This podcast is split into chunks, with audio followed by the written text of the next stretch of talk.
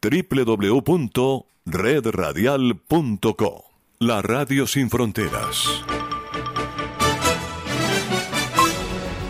A continuación, Enlace Internacional, programa informativo transmitido en horario supervisado. Esta es una producción internacional de Red Radial.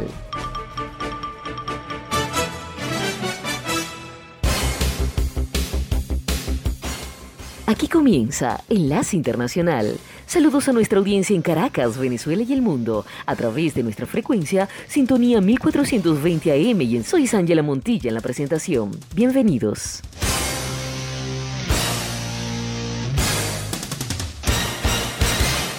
Enlace Internacional.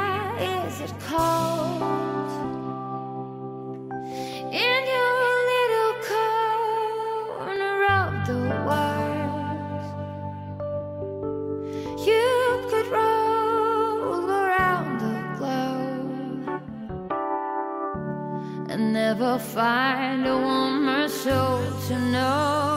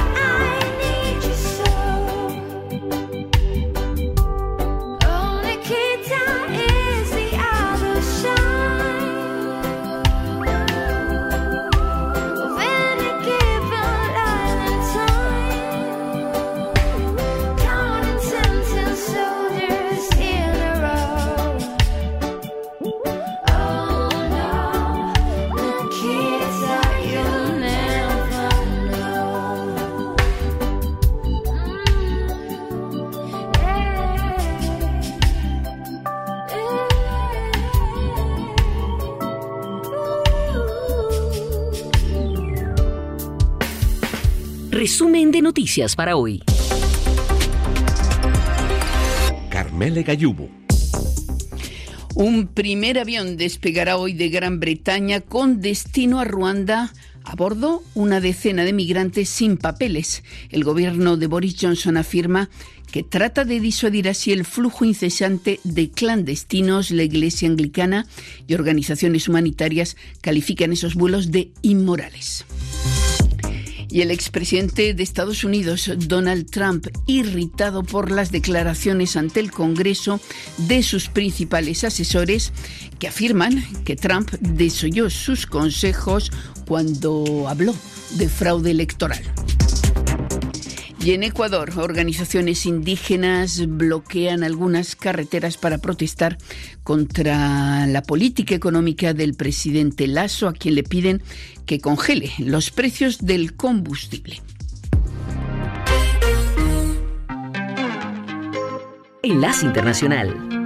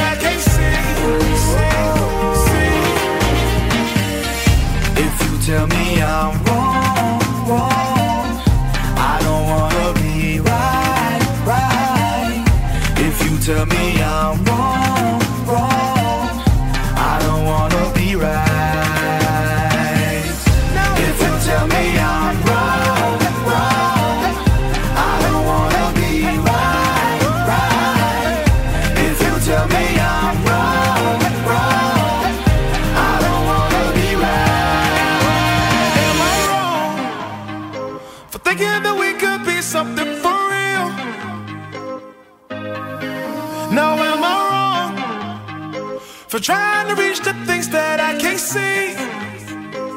But that's just how I feel. But that's just how I feel. That's just how I feel.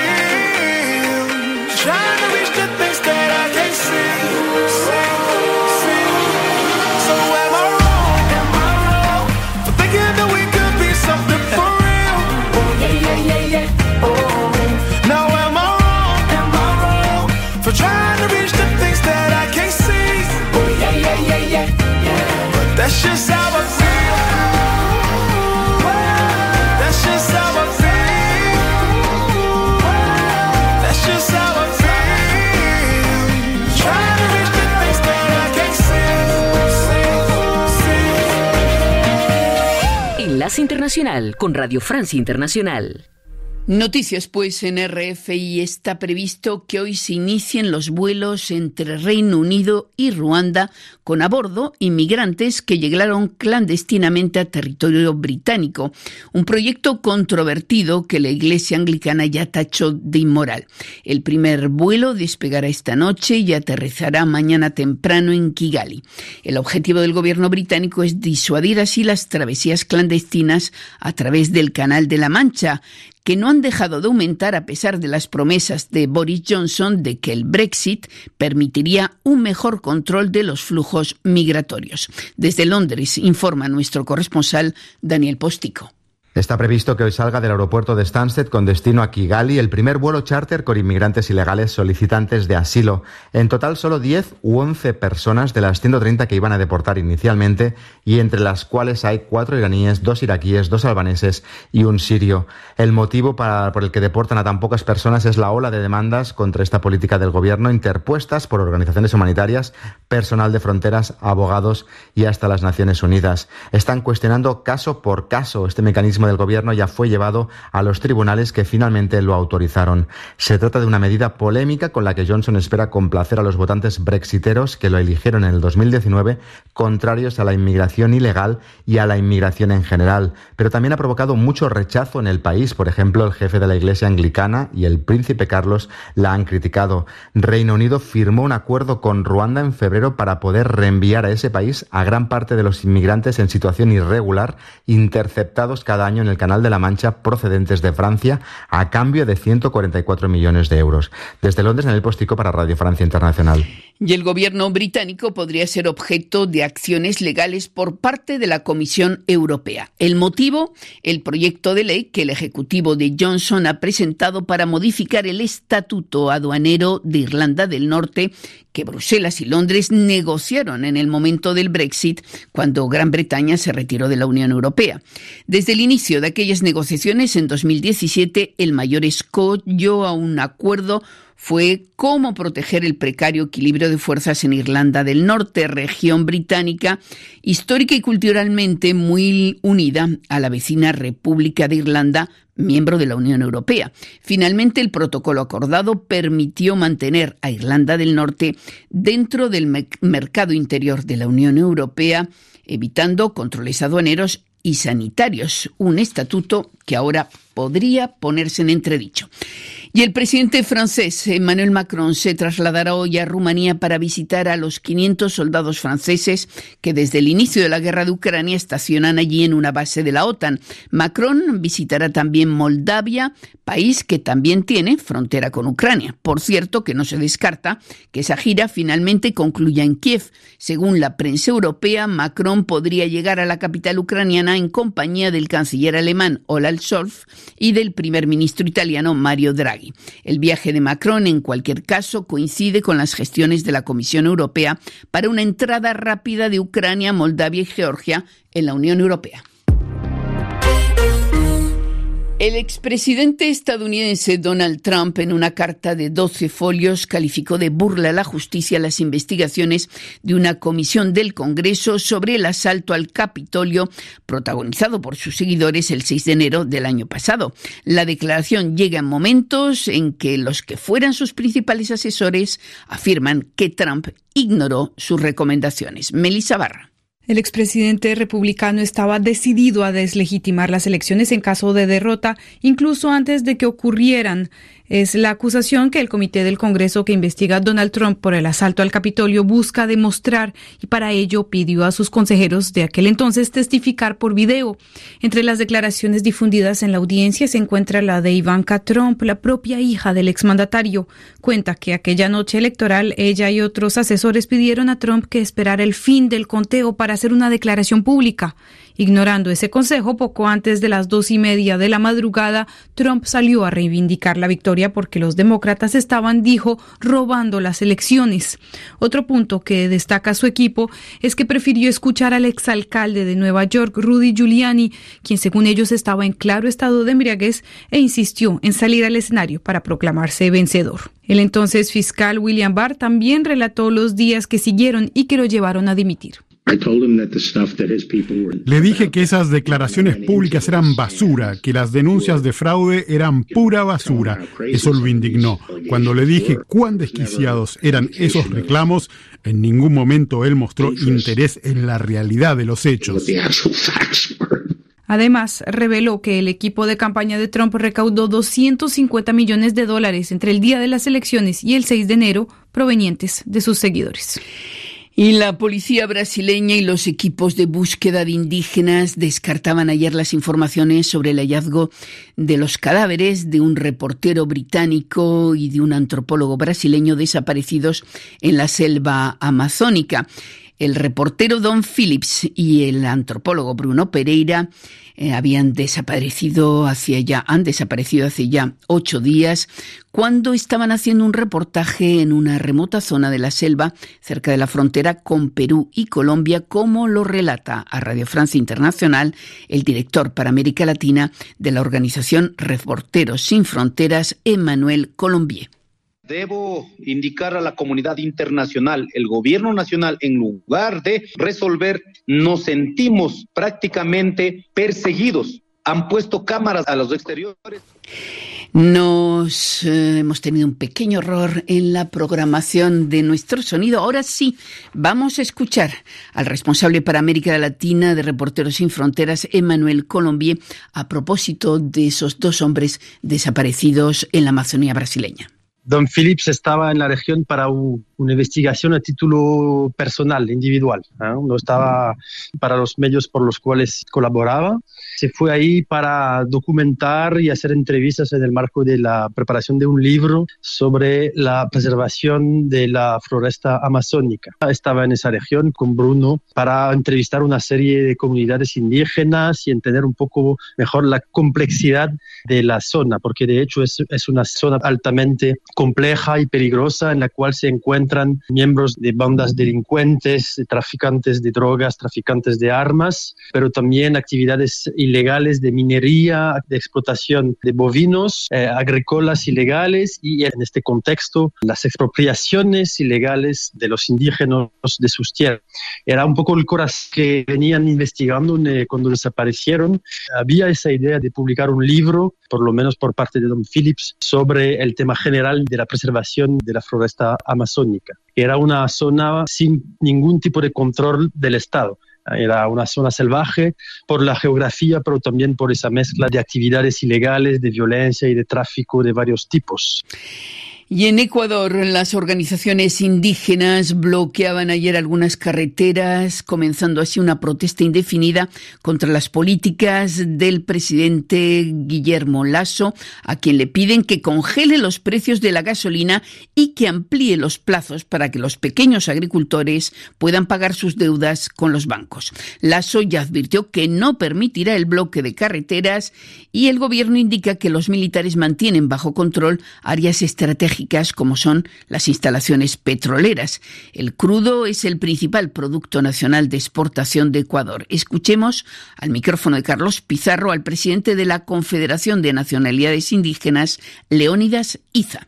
Debo indicar a la comunidad internacional, el gobierno nacional, en lugar de resolver, nos sentimos prácticamente perseguidos. Han puesto cámaras a los exteriores de nuestras sedes, de las organizaciones hay una persecución, hay una infiltración en todas las reuniones que tenemos en las comunidades. Hay un proceso de persecución que incluso nos han intentado accidentar en las vías principales. Esto debe conocer la comunidad internacional y la violencia que está instalando el gobierno nacional es realmente para justificar e ir contra los manifestantes. Ustedes habrán denunciado todos estos actos, ¿no? Imagino, estarán en conocimiento del gobierno. Absolutamente. Nuestra denuncia el día de ayer a las 12 de la noche que ha puesto el día viernes la persecución que nos hicieron en las reuniones en algunos territorios, la hemos puesto de manera pública. Si nuestras vidas o cualquiera de nuestros dirigentes pase alguna situación, es responsabilidad absolutamente del gobierno nacional.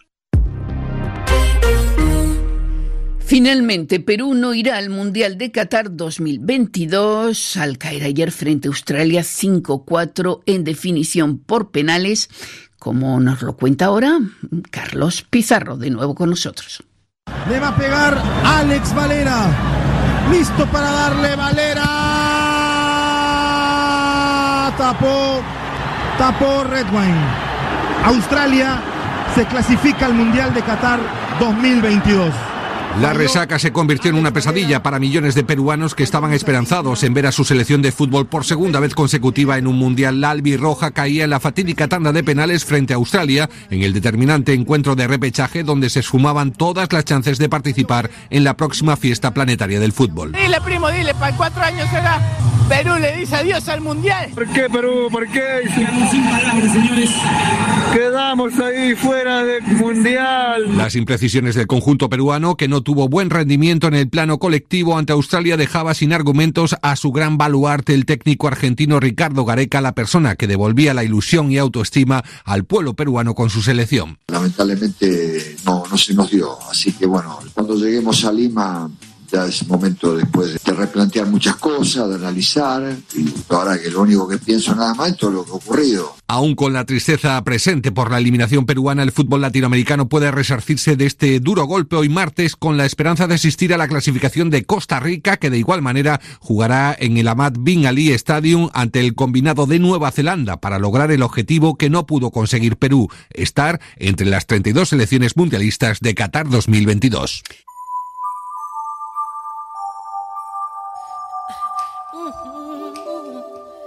Enlace Internacional con la Música.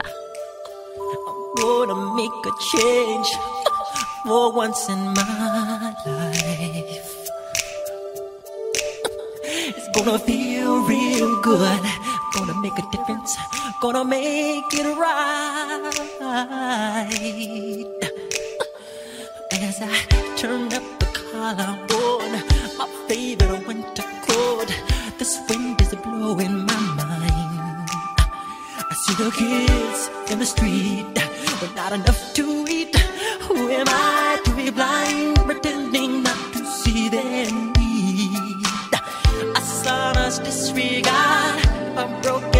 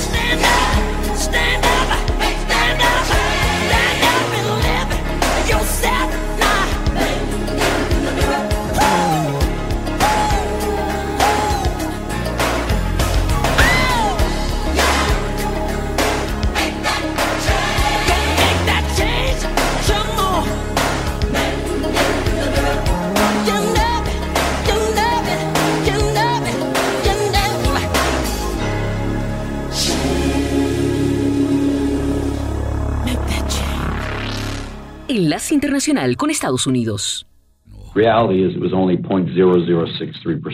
El director de campaña de Donald Trump, Bill Stepien, y otros asesores importantes testificaron este lunes ante el comité de la Cámara de Representantes que investiga el asalto al Capitolio del 6 de enero y señalaron que aunque creían que la contienda presidencial de 2020 fue demasiado reñida como para tener un resultado preliminar la noche de las elecciones, Trump se declaró ganador.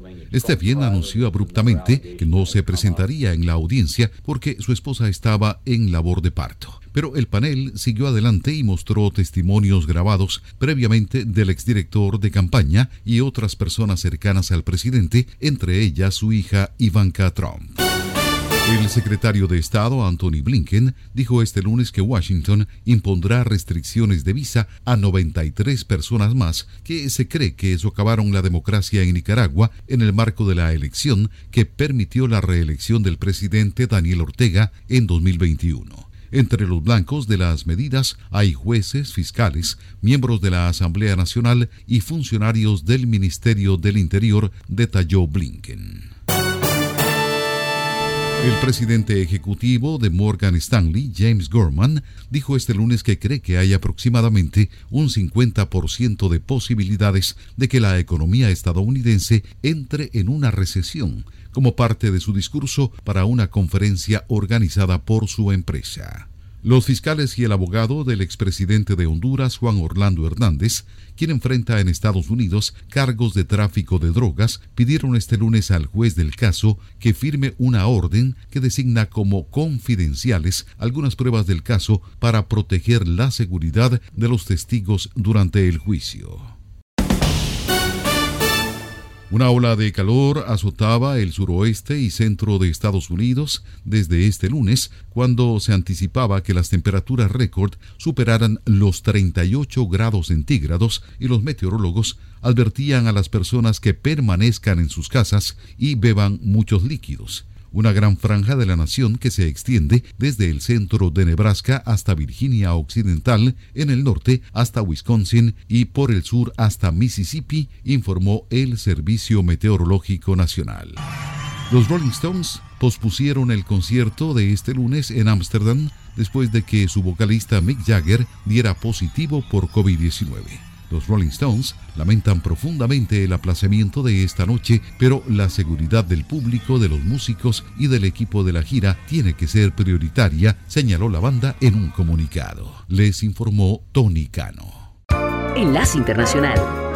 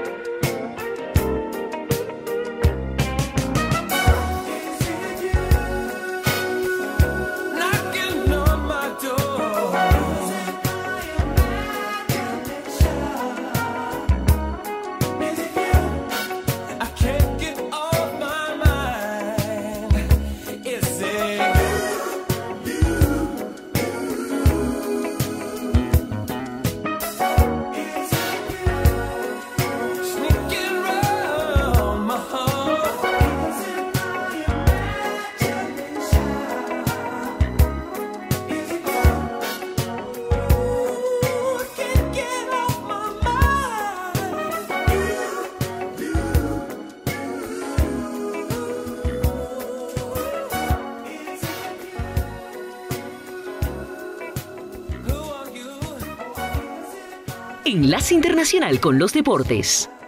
El ruso Danil Medvedev es otra vez el número uno del tenis mundial. Alexander Zverev es por primera ocasión escolta y tras 18 años y 7 meses no hay un integrante del Big 3 de Roger Federer, Rafael Nadal y Novak Djokovic en el top 2, siendo que justamente el serbio descendió al tercer puesto.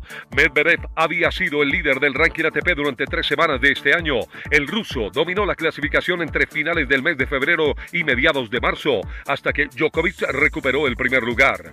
Pero la derrota del serbio ante Rafael Nadal en cuartos de final en Roland Garros. El Grand Slam de París provocó la pérdida de muchas unidades y por eso su retroceso en dos plazas. El ranking quedó así. Primero el ruso Danil Medvedev, segundo el alemán Alexander Zverev, tercero el serbio Novak Djokovic, cuarto el español Rafael Nadal, quinto el noruego Casper Ruud, sexto el griego Stefano Tsitsipas, séptimo el español Carlos Alcaraz, octavo el ruso Andrei Rublev, noveno el canadiense Félix Oyer Aliciamin y décimo el italiano Matteo Matteo Berretini. Stephen Williams del equipo Bahrain Victorious se adjudicó la primera etapa del Tour de Suiza desarrollada sobre 177.6 kilómetros alrededor de Kusnash. El británico fue el más rápido en un reducido embalaje con la mayoría de favoritos de esta prueba ciclística. Hoy se corre la segunda etapa sobre 198 kilómetros con salida en Kusnash y llegada a Aix se llevó a cabo el partido correspondiente al repechaje de la Copa del Mundial Qatar 2022 para escoger la selección número 31, el cual puso frente a frente a Perú y Australia dejando un 0 por 0 y un tiempo extra también a ceros. Luego en las definiciones de penal, el marcador quedó 5 a 4 a favor de los australianos, quienes consiguieron el cupo para la cita mundialista. Ahora los australes van a jugar en la fase de grupos con Francia, Túnez y Dinamarca. Hoy jugarán por el cupo número 32 último del Mundial de Qatar, con Costa Rica como representante de CONCACAF y Nueva Zelanda por Oceanía. Francia, vigente campeona de la Liga de Naciones de Fútbol Europeo, quedó eliminada de este torneo al perder en casa por 1-0 contra Croacia, que se jugará el pase a la final 4 contra Dinamarca, que en el otro partido de la llave derrotó 2-0 a Austria. Tras estos resultados, los Blues deberán ahora preocuparse por escapar del cuarto puesto del grupo, sinónimo del descenso, e ir a la categoría B de la Liga de las Naciones.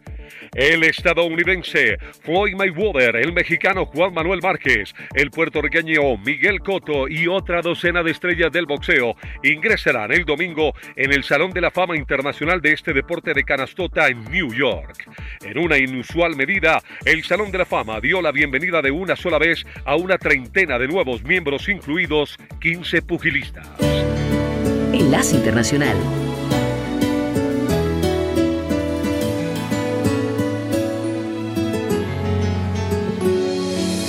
Quisiera poder hablarte, decirte cuánto te amo y abrazarte como antes. Quisiera sentir tu risa, volver a tocar tus manos, siempre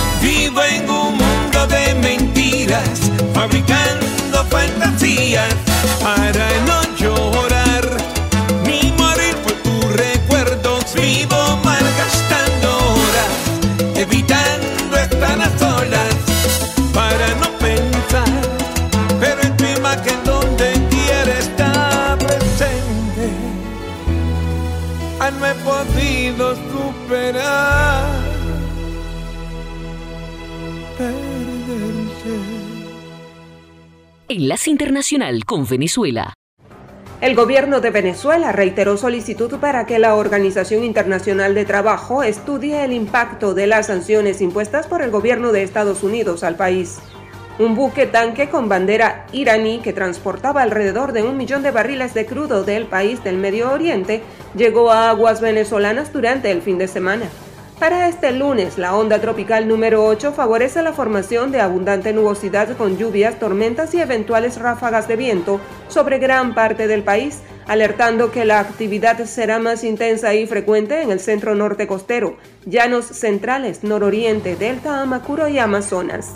El presidente de la República, Nicolás Maduro, activó un plan de atención con suministro de 10 toneladas de alimentos y activación de maquinaria pesada para canalizar los ríos desbordados en los estados afectados por las lluvias en las últimas horas, producto de las tres ondas tropicales que han ocasionado mayor acumulación de humedad sobre el territorio nacional. Enlace Internacional con América Latina. Colombia. Con la apertura de mesas en el exterior, este país le dio inicio oficial a la segunda vuelta de las elecciones presidenciales de 2022. Así lo dio a conocer este fin de semana el registrador nacional Alexander Vega, quien indicó que en tiempo récord se entregaron todos los kits necesarios para 250 puestos que están habilitados en 67 países. De esta forma, durante la semana continuarán los comicios en el extranjero y el próximo domingo se realizarán a nivel local. Y de acuerdo con Vega, ese mismo día, antes de las 8 de la noche, se conocerá quién será el nuevo presidente de Colombia para el periodo 2022-2026, ya sea Rodolfo Hernández o Gustavo Petro. Ambos candidatos cerraron la semana anterior con cifras similares en materia de encuestas políticas. De hecho, en la mayoría de mediciones hechas antes de la veda fijada por ley, Hernández y Petro registraron un empate técnico que prevé que el ganador se definirá el domingo en photo finish. Y en otro orden de la información, las exportaciones del sector agropecuario continúan reportando cifras históricas, eh, ya que entre enero y abril de 2022 totalizaron 4.023 millones de dólares, lo que representó un crecimiento del 30% respecto al mismo periodo de 2021. De acuerdo con el ministro de Agricultura y Desarrollo Rural, Rodolfo Sea Navarro, desde el gobierno se han logrado las exportaciones más altas de la historia en el sector agropecuario. En 2020-2021 y lo corrido de 2022, hemos venido superando las expectativas gracias al esfuerzo de los productores, empresarios y entidades con la que hemos abierto nuevos mercados y expandido las ventas del sector en el exterior. Las cifras de productos tradicionales como café, flores y banano alcanzaron ventas en el exterior por 2.561 millones de dólares y un incremento de 29,9%. Entre tanto, en las exportaciones de productos no tradicionales alcanzaron los 1.462 millones de dólares y una variación de 29,8%. La multinacional Arco inaugura fábrica en Angola invierte 45 millones de dólares construyendo una planta de 12.000 metros cuadrados. Arcor de Argentina gana presencia en África y ocupa otros mercados internacionales.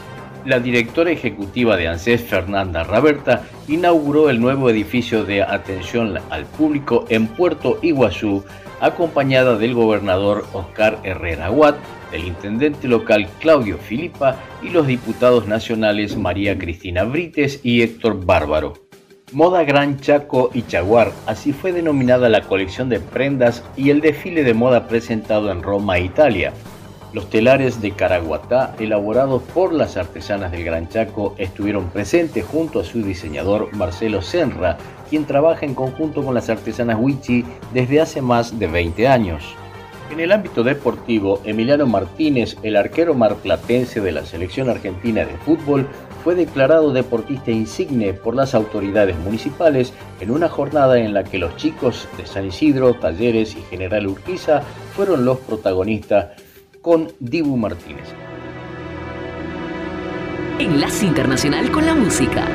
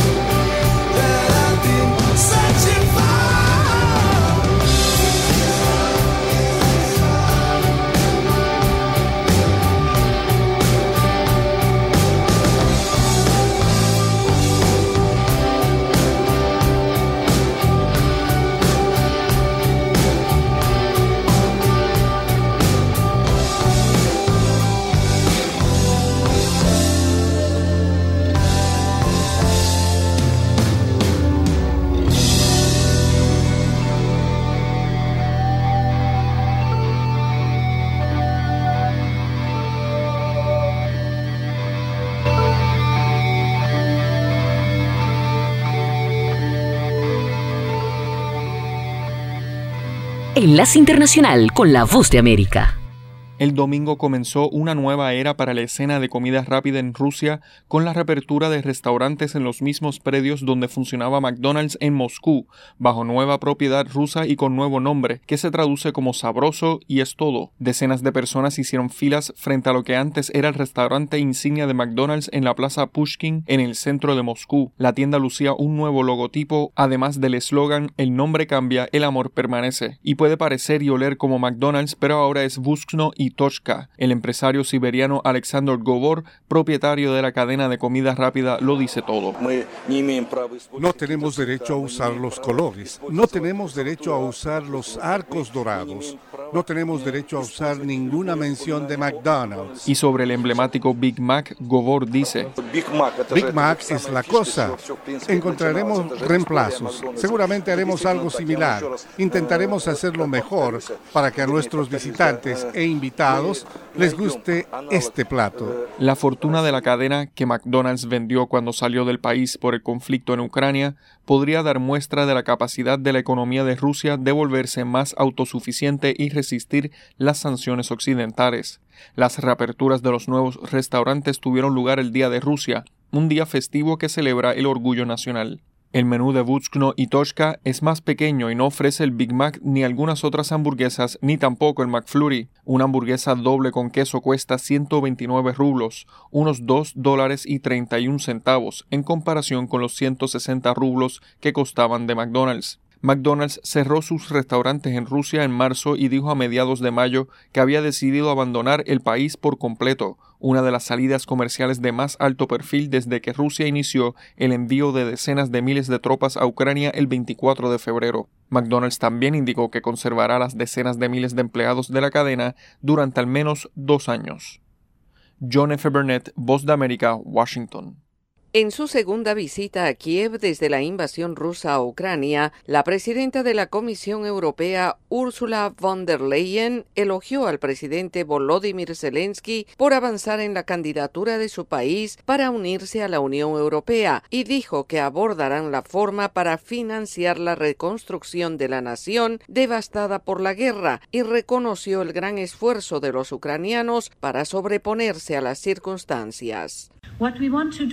Lo que queremos hacer junto con esa plataforma es crear una dirección de ruta común, tener una hoja de ruta muy clara sobre cómo cumplir y cómo orquestar esta reconstrucción con transparencia total y responsabilidad total para ayudar a Ucrania a resurgir de las cenizas. Al mismo tiempo, von der Leyen se refirió durante una aparición conjunta con el presidente Zelensky a que la Unión Europea está preparando su opinión sobre la solicitud de membresía de Ucrania. La discusión de hoy nos permitirá finalizar la evaluación para fines de la próxima semana, dijo la funcionaria. Se espera que la Comisión recomiende el 17 de junio que a Ucrania se le otorgue el estatus de candidato para unirse al bloque con condiciones vinculadas al Estado de Derecho y la lucha contra la corrupción. Hemos estado trabajando día y noche en esta evaluación, dijo. Esa opinión debe ser adoptada por el Colegio de Comisionados y necesita la aprobación unánime de los 27 Estados miembros antes de que la solicitud de Ucrania pueda avanzar. Más tarde el domingo y en su habitual mensaje nocturno en video, el presidente Zelensky dijo que sus fuerzas y las de Rusia continúan luchando por literalmente cada metro en la ciudad de Sieverodonetsk, mientras suplicaba a los socios internacionales que Ucrania necesita sistemas modernos de defensa antimisiles. El mandatario ucraniano dijo que el objetivo táctico clave de Rusia no ha cambiado, con las fuerzas rusas avanzando hacia el oeste y suroeste de Sieverodonetsk y debido a que las pérdidas en ambos lados son difíciles de confirmar, Zelensky dijo que las bajas rusas podrían superar los 40.000 solo en el mes de junio. Por su parte, el Ministerio de Defensa de Gran Bretaña dijo hoy que en los últimos días la batalla en torno a Sieverodonetsk ha continuado con furia. Yoconda Tapia, Voz de América, Washington.